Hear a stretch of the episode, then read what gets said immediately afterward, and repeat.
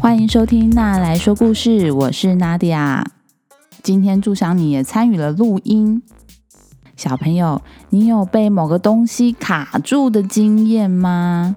今天要分享的故事是怎么卡卡卡住了。故事里面的熊熊布姆博士，他遇到了人生中最悲惨的一天，他的头被卡在鱼缸里面了，而且啊，他还遇到了非常多糟糕的事情。最后，布姆博士到底有没有成功脱身呢？那我们来听听看这个故事吧。妈妈，脱身是什么？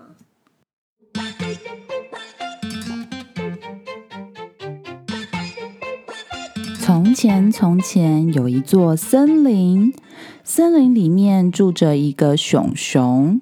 这个熊熊的名字叫做布姆博士。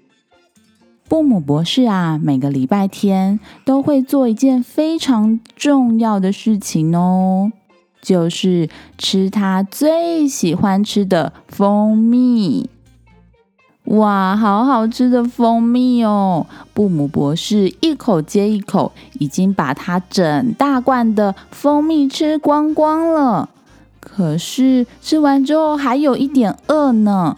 布姆博士想要去拿架子上面的另一罐蜂蜜，但是高高的架子上面，在蜂蜜罐的旁边摆的是一个金鱼缸。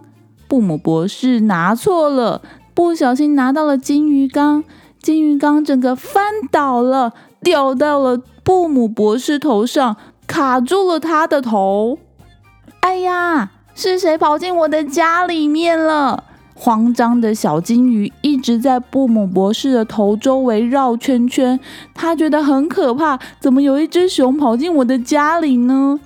因为鱼一直在布姆博士的眼前绕圈圈，布姆博士觉得头好昏哦，现在有点站不稳，所以布姆博士一不小心，他的右脚就踩进了一个浇花器里面。浇花器有很多的水，结果布姆博士踩进去之后，他走路就边走边浇花，边走边浇花。天哪，可怕的事情怎么接二连三呢？小金鱼告诉布姆博士说：“你要很用力的把你的脚从浇花器里面拔出来。”布姆博士照着小金鱼的建议做，他很用力、很用力的想要把脚从浇花器里拔出来，可是因为太用力了，布姆博士没有站稳，一不小心，他的右手又卡在了牛奶锅里面了，太惨了吧！布姆博士现在头卡在花瓶里，脚卡在浇花器里面，手又卡到了牛奶锅里。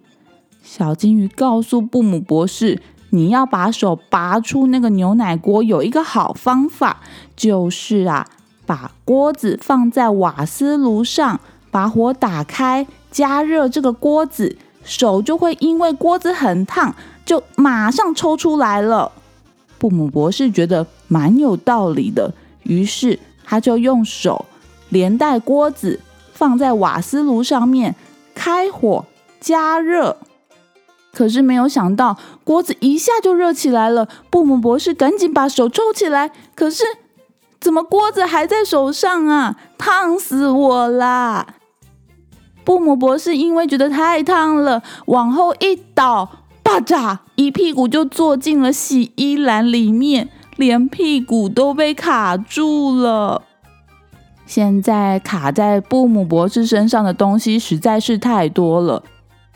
头卡在金鱼缸里，脚卡在浇花器里，手卡在牛奶锅里，屁股上面还卡了一个洗衣篮。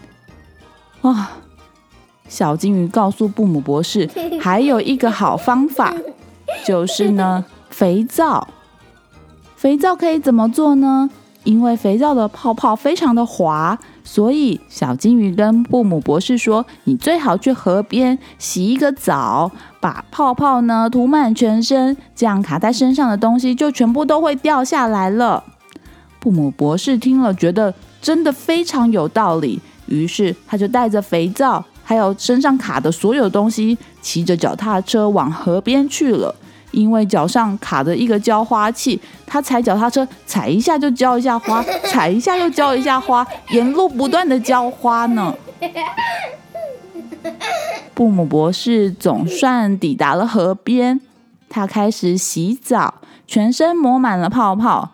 可是这个时候不小心，他的脚又踩上了滑滑的肥皂，结果发生什么事了呢？掉下去了，松走了。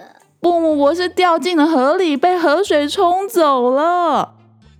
河水流得非常的快，布姆博士整个人被水冲冲冲冲冲到了一个大瀑布。哇！布姆博士从瀑布上面掉下来，结果好不容易爬上岸，发现有一个好消息，就是。布姆博士手上的牛奶锅、脚上的浇花器跟屁股上面的洗衣篮全部都掉了。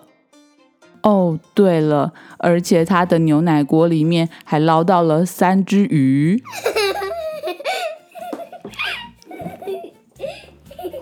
坏消息是，头上还是卡着个金鱼缸啊！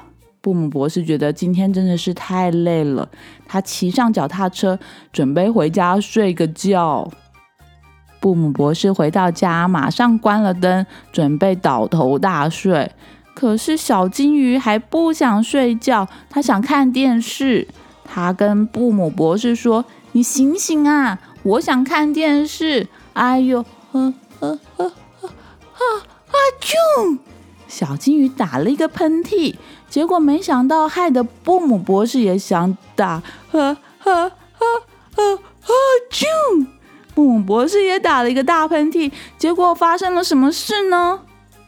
整个金鱼缸被喷飞了出去，小金鱼也飞出去之后，掉进了布姆博士的蜂蜜罐子里。啊，好险，小金鱼没事。布姆博士。卡在头上的金鱼罐，这个问题也解决了，终于可以安心的睡觉了。小金鱼觉得这个新家也蛮不错的，还有甜甜的蜂蜜的味道。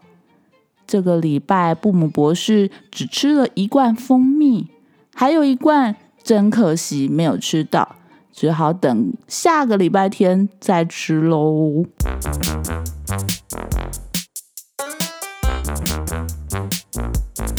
好啦，故事说完了。好险，布姆博士不用一辈子跟金鱼活在同一个鱼缸里面了。你喜欢这个故事吗？还是有想要推荐给我的童书呢？不管你有什么想法，都欢迎你在 Facebook、Instagram 私讯我。这个频道会因为有你的参与变得更好、更棒哦。